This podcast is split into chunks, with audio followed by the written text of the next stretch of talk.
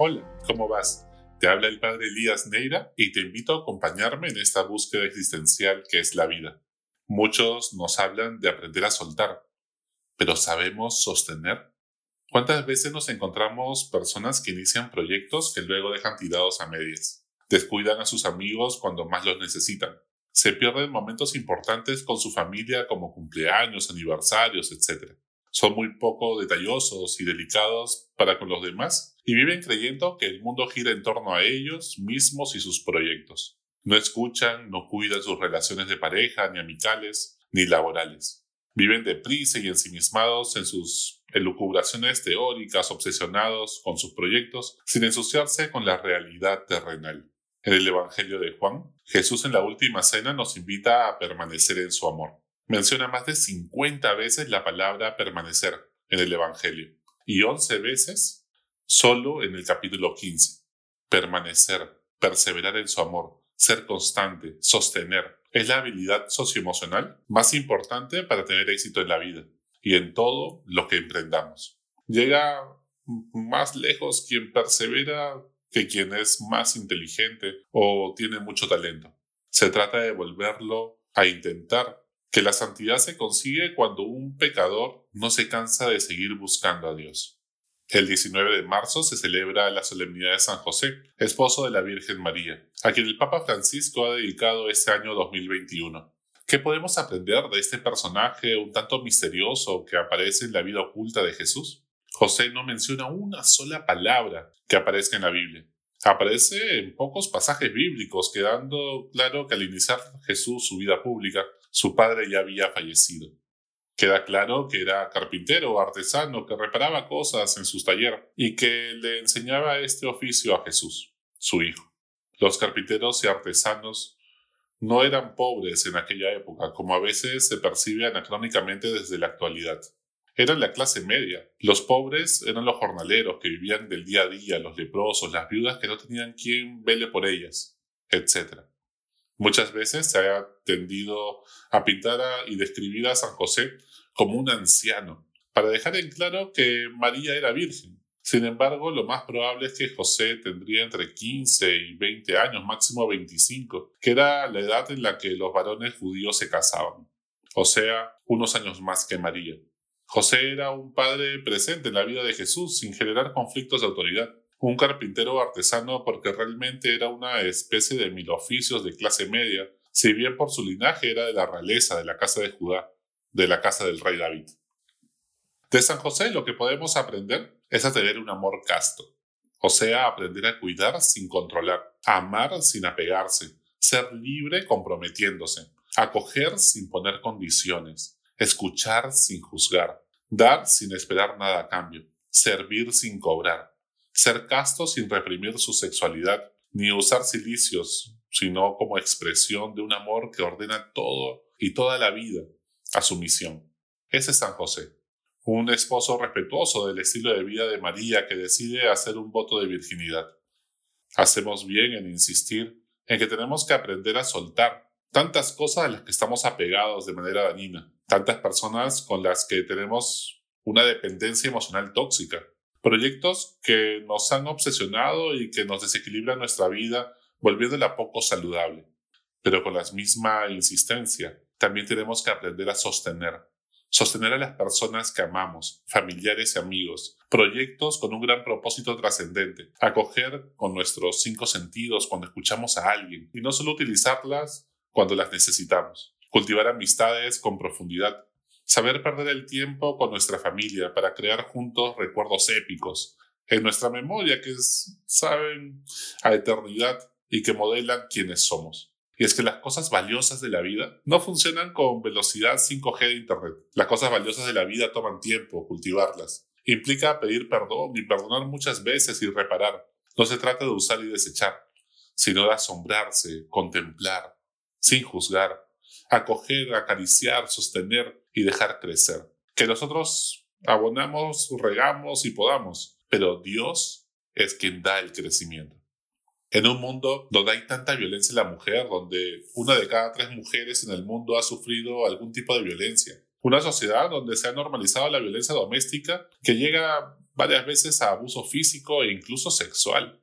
El 39% de los estudiantes de secundaria de nuestro país han sufrido violencia familiar. ¿Qué será de ellos en esta pandemia que nos confina en las casas? Aprender a amar como José lo hace con María y Jesús es un hermoso reto. Cuidar a María sin querer controlar su vida ni su vocación a la virginidad, sino aceptándola en el misterio de Dios y acompañarla en su decisión. Qué fuerte. La humildad de dejar a los demás ser los protagonistas, oculto en su carpintería, sosteniendo a todos en un mundo donde todos quieren brillar.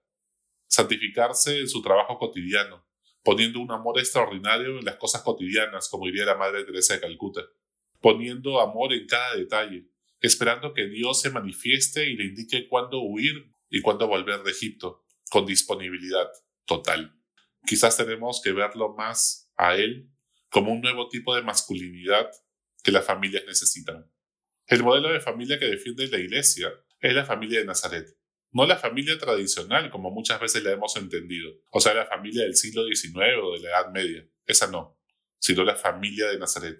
La denominada familia tradicional tiene elementos que valoramos como que había menos divorcios, se valoraba más el tiempo familiar, pues en general la vida no era tan agitada como ahora. Pero por otro lado, el hombre se involucraba poco en las tareas domésticas. La mujer tenía mucho menos oportunidades de desarrollarse académica y profesionalmente. Se castigaba físicamente a los hijos. La cantidad de hijos respondía pues a los valores propios del ambiente rural, donde cada más, cuando más hijos se tiene, que ayuden en las labores domésticas y del trabajo en la agricultura o en la ganadería, en el campo, se consideran una bendición. El modelo a seguir es la familia de Nazaret, José, María y Jesús. En estos últimos días en que se ha puesto de moda hablar de los silicios, solo algunos elementos de discernimiento. La Iglesia Católica oficialmente nunca ha apoyado el uso de silicios ni ninguna práctica que ponga en riesgo la salud de las personas. Las prácticas bíblicas que siempre aconseja la Iglesia es el ayuno prudente, según la condición de salud de la persona, su edad, etcétera, y condición física, la limosna y la oración. En la Biblia y en la iglesia de los primeros siglos, el silicio era la ropa tosca de piel de camello o de cabra, que era un poco áspera y que usaba, por ejemplo, Juan el Bautista como signo de austeridad y sacrificio. Así la Biblia de la Vulgata, cuando traduce al latín, entiende esto por silicio. En la Edad Media es que lamentablemente fue una práctica no oficial que se popularizó producto de algunas corrientes espirituales que la promovían utilizando ya no ropa de tela tosca, sino instrumentos de alambre o de algún tipo de malla metálica. Y que esto, en algunos casos, pues podía hacer algún tipo eh, de daño si es que era mal usado o causar alguna herida. A su vez, podían causar alguna infección dañando la salud. Nunca fue una práctica generalizada e incluso en la Edad Media tenía muchos detractores entre los santos, teólogos y guías espirituales. En círculos eclesiales, la es la primera vez que escucho que alguien siga esta práctica y nunca le aconsejaría a nadie bajo ningún motivo. Volviendo al tema, el Papa Francisco nos invita a desarrollar una pedagogía del cuidado, aprender a sostener, a cuidar sin controlar, a acoger sin generar dependencia emocional, escuchar con los cinco sentidos sin juzgar, amar sin apegarse, comprometerse con libertad de espíritu, ayudar sin llevar la, la cuenta, enseñar sin manipular, exigir, y poner límites con firmeza sin aplastar, servir sin cobrarlo después, ser humilde sin ser sumiso, hacerse cargo sin restar autonomía a la persona. La pedagogía del cuidado es el arte de saber perder el tiempo, saber jugar con el papel de regalo más que con el regalo mismo con nuestros hijos, estar cerca sin invadir su espacio ni su privacidad. Esta sabiduría se aprende solo cuando otros lo han hecho contigo. Nadie sabe dar lo que no tiene. ¿Qué familiares, amigos y proyectos necesitan que te hagas cargo? ¿Cómo amas? ¿Tu amor necesita ser purificado por Dios en algo? ¿Qué necesitas soltar y qué necesitas sostener más? ¿A quiénes has dejado olvidado en el camino? ¿Con quiénes hace tiempo que no tienes detalles de amor? ¿Crees que siempre vas a estar ahí para ti sin darles las gracias? ¿Supones mucho que las personas que te rodean saben que los valoras? Esta oración de San José siempre me ha gustado mucho y refleja mucho de lo que hemos dicho, así que te invito a que la hagas conmigo. En el nombre del Padre, del Hijo y del Espíritu Santo. Amén. Sencillo, sin historia, de espalda a los laureles, escalas los niveles más altos de la gloria. Qué asombro hacer memoria y hallarla a tu ascensión, tu hogar, tu oficio, y Dios como razón. Y pues que el mundo entero te mire y se pregunta, dile tú, ¿cómo se junta ser santo y carpintero, la gloria y el madero, la gracia y el afán, tener propicio a Dios y escaso el pan? Hasta la próxima. Sigue buscando que Él te encontrará.